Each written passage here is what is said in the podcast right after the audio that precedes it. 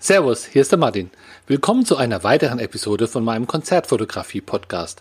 Du bekommst hier wöchentlich Tipps und Anregungen, wie du die Qualität deiner Konzertbilder und deiner Abläufe bei der Konzertfotografie immer mehr verbessern kannst. Und zwar ohne, dass du dir für viel Geld neue Kameras oder neue Objektive kaufen musst. Heute geht's mal wieder um das Thema ja, Copyright. Was darf man, was darf man nicht mit Bildern? Und ja, ich bin eigentlich draufgekommen, weil ein Kollege hat letzten ähnlichen Fall gehabt. Den haben wir zusammen einfach mal durchdiskutiert.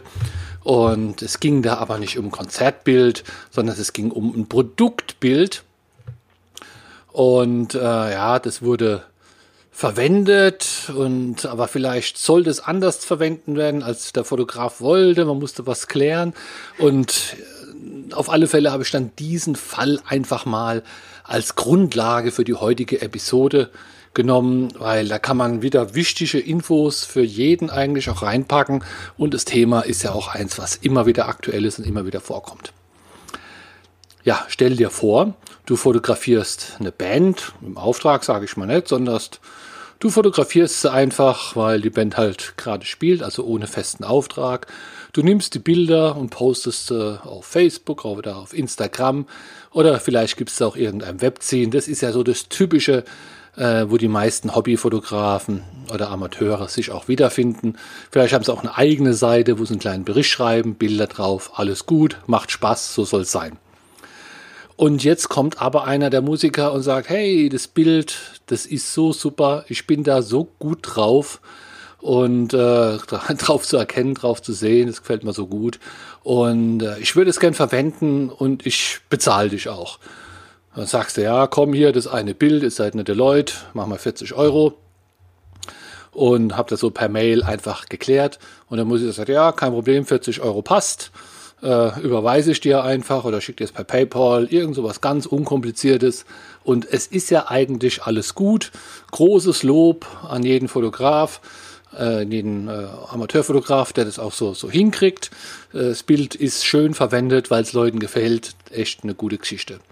So, was macht jetzt der Musiker? Ja, der Musiker postet es jetzt bei, bei seiner eigenen Seite, wie er da halt so steht und Gitarre spielt und, und auf dem Barhocker sitzt. Also alles gut, so soll es auch sein. Was macht er noch? Er nimmt es auch noch bei Instagram und postet es auch.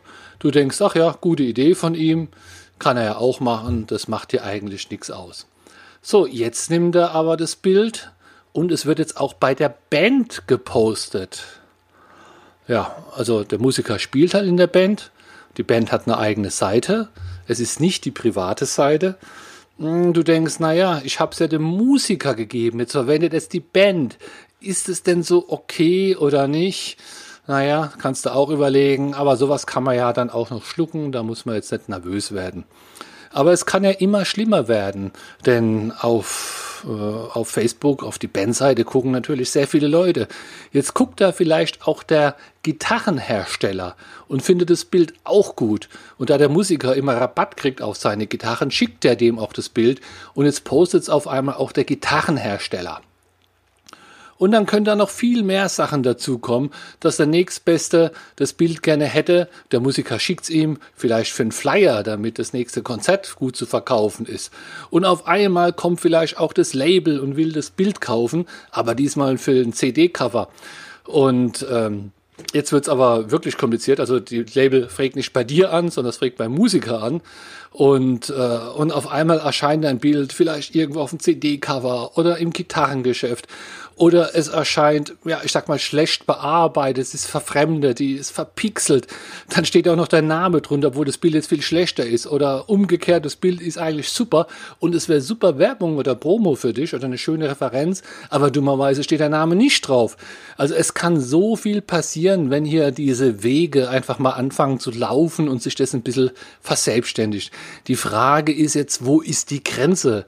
Ja, du hast noch nicht geschluckt, wie es der Musiker auch bei der Band gepostet hat, obwohl du es ja den Musiker verkauft hast. Ist da die Grenze oder tolerierst du es einfach?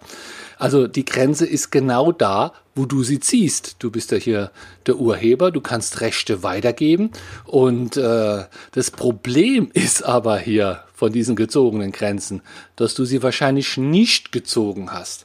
Das ist, was oft passiert. Oft passieren solche Geschäfte oder solche solche Lizenzvereinbarungen einfach ja unqualifiziert per Telefonat, per per WhatsApp-Nachricht, per Mailverkehr. Da fragt der eine, hey, kann ich das Bild benutzen? Ich schicke dir 40 Euro und der Fotograf sagt, ja, ist okay. Oder so irgendwie kann man sich das vorstellen. Das ist da einfach nicht geklärt, wo die Grenze ist. Der Musiker denkt dann, naja, ich hab's ja bezahlt. Dann kann ich ja alles Mögliche damit machen. Und du denkst, naja, das war ja nur so wenig Geld. Eigentlich habe ich es ihm ja nur gegeben für seine private Seite. Und schon kann es eigentlich auch bei jedem der vorhin aufgefällten, aufgezählten Fälle böses Blut geben, weil einfach ein unterschiedliches Verständnis ist und ja, die haben sich ja auch immer gesteigert, die Fälle. Das heißt, wenn du da einmal zuguckst, wie das seinen Gang nimmt und es läuft auf Schlimmere hinaus, dann hat man da auch noch die Argumentation, ja, aber ich habe es ja auch da verwendet und da verwendet und da sagst du nicht gut. Und das ist einfach ja, schlecht. Es kann dann Diskussionen geben mit dem Musiker, der vorher eigentlich noch ganz nett war, wo ein Kumpel war. Aber er beharrt auf seinem Recht, du beharrt auf seinen, auf deinem. Und es hängt einfach daran, dass ihr die Rechte nicht im Vorfeld geklärt habt. Deswegen ganz klarer Tipp, auch wenn es nur so ein einzelnes Bild an einzelnen Musiker ist, zum kleinen Betrag für eine gedachte kleine Verwendung, klär die Rechte und klär sie nicht nur beim Bierchen abends, sondern dass, wenn du sagst, hallo, hier ist das Bild und du schickst das Bild, sag mal, mach einen Lieferschein dazu oder spätestens auf die Rechnung, dass da die vereinbarten Rechte draufstehen. Und ein paar der wichtigsten Sachen, Jetzt kommt natürlich hier das Wichtige von, von der ganzen Episode. Ein paar der wichtigsten Sachen ist zum Beispiel, wo darf er es verwenden? Ja, du kannst schreiben, er darf es nur auf seiner eigenen Facebook-Seite verwenden. Dann ist es ziemlich genau geklärt, was das ist. Das heißt, wenn er es dann auf Instagram verwendet, das ist nicht seine Facebook-Seite. Und wenn er es auf der Facebook-Seite der Band verwendet, auch nicht. Ja, äh, wenn du das entsprechend großzügig fassen willst, dann kannst du auch schreiben, auf seinen Social Media Seiten und die der Band, dann hat man das alles abgedeckt. Äh, aber du musst dir klar sein, willst du ihm das geben oder willst du ihm das nicht geben? Du kannst auch einschränken, wie lange ein Bild verwendet werden kann. Ja, dass man sagt, hier, äh, das Bild darf zwölf Monate verwendet werden. Damit kannst du es auch noch ausformulieren. Nicht, dass er es nach zwölf Monaten wieder runternehmen muss. Das vergisst man, das kann man nicht koordinieren. Aber dass man es dann vielleicht nicht mehr posten darf. Also auch sowas geht. Und auch wenn er es weitergeben will an seine Gitarrenhersteller, das nennt man dann Unterlizenzierung. Solche Rechte gibt's auch, ja. Es gibt auch äh, Übertragungen, wo ich Leuten Bilder gebe und die dürfen unterlizenzieren, aber dann muss man das auch teurer machen, weil dann hat man es überhaupt nicht mehr im Griff, was mit seinen Bildern passiert. Und deswegen kann man eine Unterlizenzierung auch verbieten, ja, dass man sagt, nee, du darfst das Bild nicht weitergeben an andere. Und du kannst auch Einschränkungen machen, was die Bearbeitung trifft. Also äh, darf man da irgendwas äh, raus rausmachen ähm, aus dem Bild, das, das störende Notausgangssymbol vielleicht übertünchen. Darf man Korrekturen machen, heller, dunkler, schärfer, darf man schneiden, darf man Logo von der Band drauf machen oder deins wegmachen. Ja, das sind alles Sachen, die du da vereinbaren solltest, denn dann ist es einfach klar geklärt und äh, Wichtig ist auch das Beispiel exklusiv oder nicht exklusiv. Ja, wenn du dem Musiker das Bild gibst, dann denkt er vielleicht, ja, jetzt hat er ganz allein dieses Bild und dann kommst du und postest noch und dann kommst du auch in der Zeitung und äh, es kann sein, dass er es vielleicht gar nicht will und deswegen muss das auch geklärt werden. Es gibt ja dann immer den den, den Satz, der da dann steht, ja, das hätten wir mal lieber schriftlich machen sollen. Danach sind die Leute immer schlauer, die führen Dialoge, die oft enden, dass der Musiker das Bild löscht und, und, und, und, und einfach dann schlecht gelaunt ist und du bist auch schlecht gelaunt. Man macht sich da ja dann auf einmal Gedanken, ob man zu hart reagiert hat oder, oder zu weich, weil man einfach jetzt nicht sauber definiert hat.